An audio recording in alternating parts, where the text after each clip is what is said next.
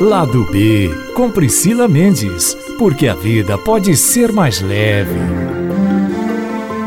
Olá, está começando mais um Lado B nesta quinta-feira. Seja muito bem-vindo. É um prazer novamente estar aqui com você em mais um encontro para a gente falar de coisa boa, para a gente falar daquilo que dá um up na nossa vida, né, gente? Então hoje o nosso Lado B vai trazer aqui um assunto que eu acho muito importante e que está se popularizando, está crescendo cada vez mais, que é a medicina Ayurveda. É isso mesmo. Você sabe o que é medicina Ayurveda? Bom, quem gosta muito aí da homeopatia, fitoterapia, talvez vai se identificar um pouquinho aí, traz ótimos benefícios para a nossa saúde. Nós vamos ter aqui agora, nos próximos dias 16 e 17 de novembro, um grande congresso em Belo Horizonte que vai tratar é, desse assunto. Inclusive, o médico, o Dr. Danilo Carneiro, vai trazer este assunto, é um workshop para debater sobre a medicina ayurveda. E hoje, quem está aqui comigo, os nossos convidados aqui, eu tenho dois. Hoje é a Carolina a Carol Anurakti, que é terapeuta Ayurveda e é farmacêutica. Seja bem-vinda, Carol. Obrigada, gente. E também o Luiz Fernando, que é terapeuta Ayurveda.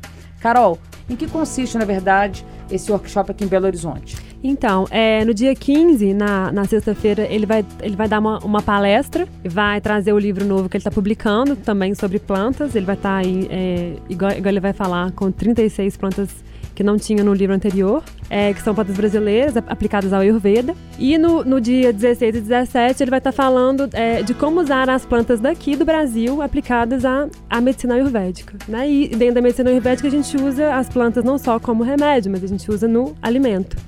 Então os temperos, então ele vai trazer algumas receitas fáceis de fazer. Então quem gosta, quem está procurando essa, é, essa ferramenta de autocuidado, né, uma coisa mais para a linha natural, fica aí a dica a medicina Ayurveda ela, ela é milenar e é de origem indiana. Luiz Fernando, Faça essa breve introdução para as pessoas né, que não conhecem aí a medicina Ayurveda. De que, que se trata exatamente?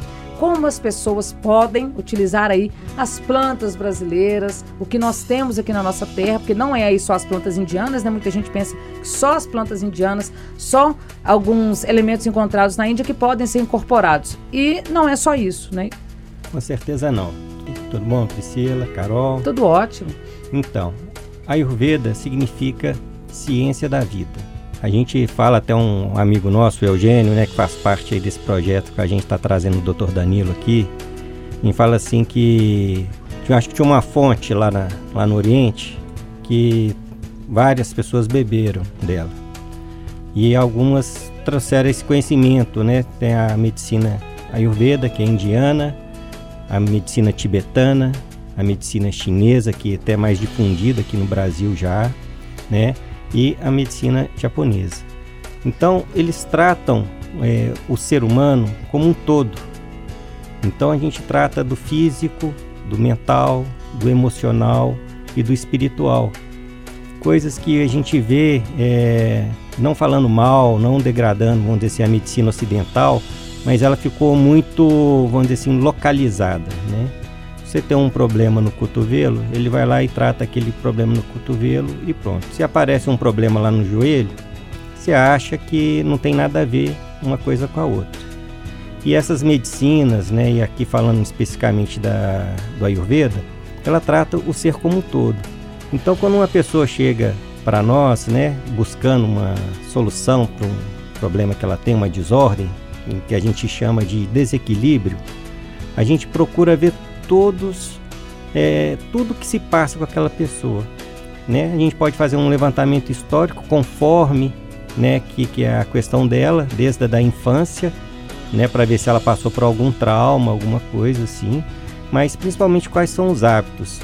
Então a Ayurveda ele fala assim que os graus de adoecimento das pessoas, primeiro são os hábitos depois as emoções, depois a alimentação, depois o ambiente né, em que ela vive e depois vem a genética. Então, nessa ordem, isso vai adoecendo.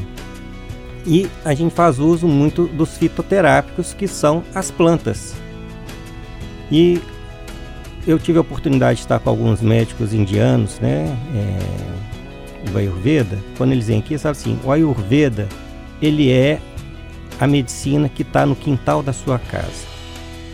Então, aquilo que muitos de nós esquecemos, que eram as receitas, né, que as nossas avós nos ensinavam como nos curar, né? Uhum. Você tomar um chá ali amargo para curar uma indisposição. É um chá de boldo, um né? Chá... Isso. É então ali está a sabedoria. Isso é Ayurveda. É quando a gente usa o que nós temos é, no nosso quintal para nos curar. Porque quando a gente nasce num local, a gente entende que essa região toda já tem um material suficiente para tratar os males que nos, nos pega. E nós vamos ter essa oportunidade que é justamente o que? O Dr. Danilo está ensinando é, como que as ervas que nós temos aqui no nosso quintal, aqui no Brasil, podem tratar os males que nos assolam. Porque não que as, as ervas indianas não sejam boas, pelo contrário, são muito potentes. Mas às vezes são mais de difícil acesso, depende de importação. E sendo que eu posso olhar ali pela janela da minha casa e encontrar a solução. Então é disso que nós vamos estar tra tratando, né? Como que a gente pode usar essas plantas, né? E são muitas plantas, aí você até mencionou o pessoal da homeopatia, né? Da fitoterapia. Tem muitas plantas que a gente acha que é, é mato, né? Igual por exemplo, dente de leão. É. E é excelente para tratar o fígado. O dente de leão é mesmo? Tem essa é. propriedade? Eu não sabia. Tá então, e, e, é, e, é, tratado como um mato, né? Uhum. Tipo assim, o pessoal tá atacando veneno, veneno nele, né? E então, então tem essas dicas e outras. E nesse workshop acontece, não vai ser uma coisa técnica, porque é um fim de semana. Então nós não vamos estar tipo, pegando erva por erva e dissecando a erva para as pessoas. Né? A ideia né, é pegar receitas de como que a gente pode estar tratando algumas questões, alguns desequilíbrios através das plantas que nós temos à nossa disposição. O Carol, e no caso, eu, o Luiz Fernando citou essa questão do emocional, achei muito interessante essa parte, que é de analisar o indivíduo como um todo, de dentro para fora, muitas vezes a, a doença daquela pessoa está no emocional. Eu achei interessante que nessa questão, na ordem que você citou, Luiz Fernando, é que vem primeiro o emocional e depois a alimentação, né? Uhum. Tem muito mais influência no nosso organismo o emocional, mais do que a alimentação. Sim, porque pro Ayurveda, é, você adoece, você come começa a adoecer quando você perde a autorreferência. Então, se o meu emocional tá ruim, eu não vou conseguir escolher o melhor alimento, né? Eu, eu, não vou, eu não vou conseguir perceber o que é que eu preciso naquele momento. Às vezes eu preciso parar, ficar em silêncio. Às vezes eu, às vezes eu preciso não comer, inclusive. Mas como o meu, o meu emocional está muito desequilibrado, eu não, vou, eu não vou ter esse discernimento e eu vou acabar comendo uma coisa que meu corpo não está precisando. Daí altera o sistema digestivo e daí começa todos, todos os de desequilíbrios no corpo. Uhum. Né? Inclusive, a gente percebe algumas pessoas que têm alguns distúrbios alimentares, por exemplo, a depressão, a ansiedade, que geram muitas vezes esses distúrbios, né? A pessoa, ela pode ir para os dois lados, ou comer demais, além da conta, porque desconta naquilo ali, principalmente no açúcar, ou também ela pode não comer nada porque realmente inibe a sua fome. Essa questão Priscila, da tem um dado da OMS, da Organização Mundial da Saúde, que em uma pesquisa manda assim também numa faixa da população que já tem acesso a uma alimentação, que apesar da, dessa faixa da populacional estar tendo uma melhora na sua alimentação, o nível de câncer tem aumentado. Por quê? Porque as pessoas estão cancerígenas na emoção, no mental delas. E o Ayurveda tem uma coisa muito legal na concepção, uma, uma outra colega nossa, a Juliana Paz, né? Ela falou uma coisa que eu achei interessante, que assim, quando a gente constitui o nosso corpo, a gente vem do sutil para o mais denso. E o Ayurveda, para você curar um desequilíbrio nosso, aí a gente cura do, do mais denso para o sutil que, que eu quero dizer com isso? Que através, vamos dizer, do uso dessas plantas, das ervas e tudo, às vezes, muitas vezes o cliente vem é, nos procurar para curar esse desequilíbrio, mas ele não está procurando necessariamente, vamos dizer assim, um psicólogo para fazer terapia.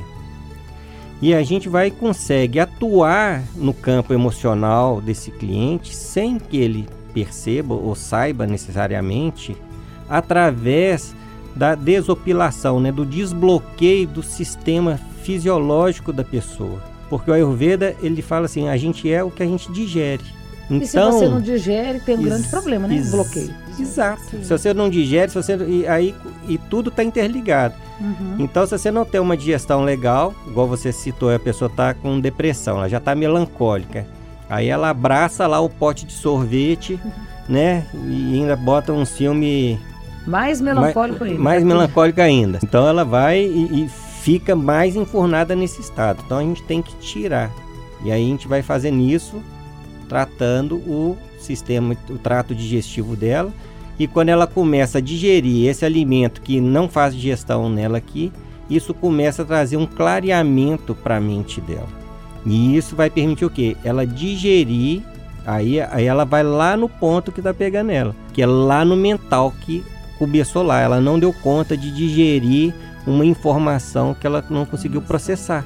Em algumas ocasiões que eu já li, inclusive no, no próprio reiki, né? Uhum. É, muita gente sabe que eu sou reikiana, gosto muito do, dessa questão do reiki e trabalho muito isso, né? Alguma crença limitante que às vezes está lá atrás. O Ho'oponopono também, os adeptos aí ao uhum. Ho'oponopono também sabem disso. Alguma coisa que está bloqueada muitas vezes na nossa infância, que você ainda não conseguiu digerir um trauma, é algo que você não conseguiu perdoar, ou muitas vezes os nossos ancestrais aí, pai, mãe, os nossos avós, bisavós, enfim. Isso a gente vai carregando no nosso emocional e gera todo um desequilíbrio, né, no nosso corpo, nos nossos chakras, né? E aí, daquilo que você não digere, vai para uma gastrite, aí vai para uma úlcera, ou muitas vezes ataca nossa, as nossas suprarrenais, os nossos rins.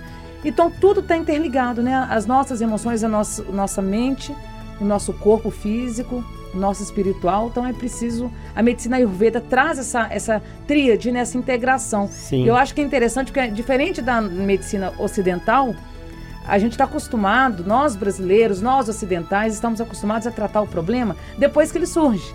E aí você vai lá remediar aquele problema. E você não tem como os orientais eh, já trazem isso, os japoneses, os chineses, os indianos, eles tratam muito essa questão da prevenção. Prevenir. Eu acho isso muito interessante, isso é muito bacana. É. Tem uma coisa que é muito interessante, é, só, só complementando isso que o Luiz falou, porque pro Ayurveda é, a gente come por todos os sentidos. Né? Então, isso, ele, isso que ele falou, da gente não, não conseguir digerir uma emoção, igual uhum. você também falou. Mas, por exemplo, alguma coisa que você viu, ou que você ouviu, e aquilo fica ali no seu mental, fica ali no seu campo. E se você não consegue digerir aquilo, isso vai gerar toxina. Né? Então a gente fica muito ligado só nas coisas que a gente come pela boca mas a gente esquece dos outros sentidos. Quando né? as pessoas Isso é muito falam, importante. Né, que guardar o remorso, guardar a raiva, não expor, não colocar aquilo para fora, faz todo sentido, né? Muitas vezes a gente vai alimentando um, uma doença tão ruim, aquilo vira um tumor, aquilo vira um câncer, e quando a gente assusta. Então, isso está né, até interligado complicado. com o que você falou. Se você, né, quando você é uma criança, se você sofre um trauma, às vezes você cria um mecanismo de defesa para você dar conta de superar, mas aquilo fica parado em você. Você não digeriu aquilo, você não superou aquilo. E muitas vezes as pessoas criam uma armadura né, em volta delas para conseguir tocar a vida. É uhum. É natural às vezes que ela faça isso e tudo. Carol, agora na medicina ayurveda traz também essa questão dos cinco elementos, né? E como é que é essa questão também dos doshas? É, eu sou o pita, eu sou, enfim. vamos explicar para as pessoas aqui, quem, quem não conhece agora passa a conhecer e aqueles que já conhecem que tem alguma dúvida, né, pra gente esclarecer aqui. Sim. Então, dosha em sânscrito significa de desequilíbrio. Então, quando eu te falo que o meu dosha é pita vata, significa que eu tenho uma tendência a desequilibrar mais no, no dosha pita e vata. É, o, o Ayurveda pegou os cinco elementos e dividiu ele em três doshas. Então, o dosha vata, é, ele vai ter mais ar e éter. Então, são aquelas pessoas que são mais longilíneas, pernas mais compridas, braços compridos, têm dificuldade de ganhar peso, ou seja, eles são, eles são têm o mesmo arquétipo do ar e do éter mesmo. Eles são mais secos, mais leves. Então, cabelo mais seco, unha mais seca. O que, que seria o éter aí para as pessoas entenderem? Então, o éter é, é o espaço. É tudo, tudo é, no nosso corpo, por exemplo. Todas as cavidades do nosso corpo são éter, elas estão preenchidas com éter. Uhum. Né? E aí vem o ar e preenche aquele espaço, ou vem a terra com os órgãos. Uhum. É, então o ar e o éter eles são, ele, eles são sutis, eles são leves. Né? Então é, o dosha pita ele vai ter mais fogo e um pouco de água, mas o elemento predominante é fogo. São aquelas pessoas que têm um corpo normal, então elas perdem e ganham peso com facilidade. Geralmente mantêm o peso são, são pessoas muito inteligentes, são pessoas né, de muita ação, enquanto o Vata é muito criativo, fica muito no pensamento, o Pita ele é muito da ação, de concretizar o que você está pensando. O Kapha, ele tem muita terra e muita água. Então são aquelas pessoas que são menorzinhas, mais pa pastocadinhas mesmo, que têm dificuldade de perder peso. Então eles têm muita terra mesmo. Então são pessoas é, que sentem mais frio, é, são pessoas mais lentas para fazer as coisas, são doces, né? Porque o cafa ele nutre o ambiente que ele tá, né? São aquelas pessoas que cuidam de você. Você chega na casa de um cafa, tem lá um banquete de comida para te receber, a casa dele é muito decorada. São pessoas Né? detalhistas, receptivas, é, Isso, amorosas. amorosas. É, E vem muito assim do aconchego. desse né? aconchego, da terra mesmo, Aham. né? É, é, tem muito do taurino, né? O taurino é terra e o taurino É, tem muito disso, o né? taurino De- tem muito disso, de é, comida. Do aconchego de comida, Sim. né? Não sou taurina, sou ariana, mas é, Sim, eu sou taurina. porque né, conhecendo um pouquinho a gente fala, o taurino É, tem muito disso, é, né? Então, é. pra gente repetir aqui os cinco elementos que são a base na medicina Sim. Ayurveda. Ar, O ar, o éter, o fogo, a água e a terra. E isso tudo influencia. Isso tudo influencia porque é, algumas pessoas nascem com mais um, ma- mais elementos do que outros. Então cada um vai ter um biotipo. Uhum. E aí cada- a tendência, por exemplo, de é, eu tenho mais fogo é comer coisas que têm mais fogo, geralmente. São Ah. hábitos que vão aumentar esse fogo, porque é da minha natureza. Elementos É isso que mais Ayurveda- quentes, assim, ou que aceleram o meu metabolismo, a canela, que eu gosto Isso, muito. um, um cafa, por exemplo, que tem dificuldade de perder peso, de, de digerir, então ele, ele aumenta esse tempero quente, uma canela, um cravo, um gengibre, as Entendi. pimentas. O, o pita, que tem mais fogo, é sabor mais amargo, que vai resfriar isso aí, amarga e astringente.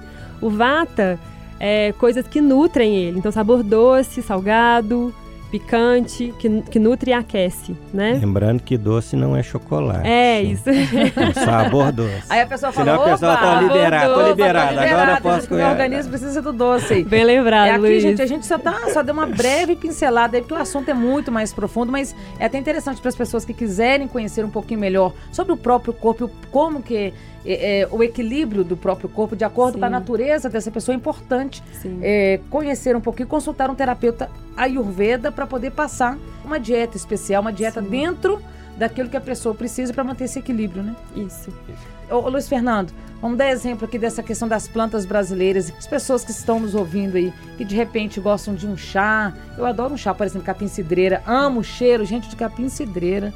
Uma canela, então, né? Acho que preenche o ambiente. Quem não gosta de um cheirinho de canela, né? A gente, le- É bom, né? a gente rem- remete à infância, sabe? Aqueles Sim. bolos que a avó da gente fazia com canela. Canelinha. Né, uma broa, com- aí coloca um pouquinho de canela, o arroz doce, aí arroz doce que também de origem indiana, Sim. coloca uma canela, olha que delícia, né? Delícia. O que, que a gente pode falar que tem na nossa terra e que as pessoas podem utilizar no dia a dia? Nós temos muitas possibilidades, né, Priscila? Igual você estava falando aí da canela, é, o cara falou do gengibre.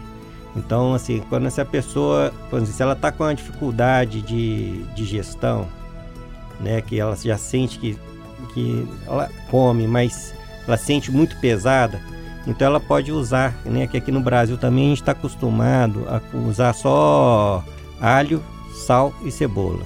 Esse é o tempero Tempero. básico né, do brasileiro, né? Nada contra, por exemplo, eu, eu adoro também, mas você tem essas outras possibilidades. Você pode usar um pouco do gengibre, você pode usar a canela na, na comida, um pouco do cravo, é, açafrão, que é ótimo, tá entrando, tá mais na moda, as É, pessoas estão inclusive, tem propriedade né? anti-inflamatória, né? anti-inflamatório, ele é anticancerígeno, fortalece o sistema imunológico. E o açafrão, você sabe que quando a gente vai usá-lo, o ideal é quando você colocar ele na panela, você dá uma esquentada nele antes. Que às vezes a pessoa vai e faz o, o, por exemplo, um caldo lá do frango e joga o açafrão. Mas o bom é o que? Você dá uma, tipo, como fosse uma tostadinha nele para você ativar o princípio ativo do, do açafrão. Assim defende o, o Ayurveda. Não só do açafrão, mas de todas as ervas, né? Isso. Esquenta, né? Mas você tem que vigiar, Aham. né? Pra não deixar queimar, né? Que é só você dar uma salpicada assim nele, Sei. né? E aí você colocar os ingredientes, né? Você pode usar o, o feno grego. Às vezes a pessoa, por exemplo, você falou que você gosta da pimenta, sei. né? Você já meio que se definiu como uma pita e tal, né? É, e tudo e Tá tal. Eu Então você pode colocar sim. um cardamomo, que por exemplo, Ah, ele dá uma, um ele dá uma adocicada no alimento e ao mesmo tempo ele também estimula a, a digestão. Então a gente sempre vai ter que estar procurando elementos que a gente vai facilitar o nosso processo digestivo. Uhum. Ô, ô, Carol, e você, enquanto farmacêutica, você me disse que ha- havia uma certa dificuldade de encontrar alguns manipulados, segundo a, a Ayurveda. E que agora, com essa possibilidade de usar as plantas brasileiras, isso fica muito mais viável né, para gente. Fica mais viável, fica mais, mais barato, né? fica mais fácil do, do paciente poder encontrar e usar né, no, no, no, dia a dia. Então, por isso que é interessante a vinda do Dr. Danilo, porque ele fez esse, esse estudo comparado então, da, das ervas indianas, que a gente aprende quando a gente faz o curso, com as ervas brasileiras. Porque dentro da, da, da medicina ayurvédica, a gente analisa é, os cinco elementos dentro da planta. Então a gente consegue é, ver quais são as plantas que têm mais elementos, igual a gente, uhum. mais do que outros. E ele fez esse estudo com as plantas daqui. Então ficou mais fácil, né, da, da gente poder prescrever e, su e, substituir a planta indiana que a gente não acha aqui, ou é mais cara, pela brasileira e ter o mesmo efeito. Para você que gostou desse assunto, que quer conhecer melhor essa medicina milenar, e quer se aprofundar um pouquinho, segue aí o convite então do Dr. Danilo. Desde o início dos anos 80, nós começamos a estudar aqui no Brasil as plantas medicinais brasileiras de acordo com o método ayurvédico e observamos que grande parte das plantas medicinais brasileiras, comuns aqui no Brasil, tidas como nativas do Brasil, são também nativas da Índia e são descritas nos textos clássicos milenares do Ayurveda. E observamos que os estudos científicos modernos confirmam grande parte do que está descrito nos textos antigos. Escrevemos o nosso primeiro livro em 2009, Ayurveda, Saúde e Longevidade na Tradição Milenar da Índia, publicado pela editora Pensamento, de São Paulo, e esse livro traz 36 plantas brasileiras, que são também ayurvédicas. E agora, mais recentemente, já no final da década de 2000, nós estamos aqui com um novo livro, né?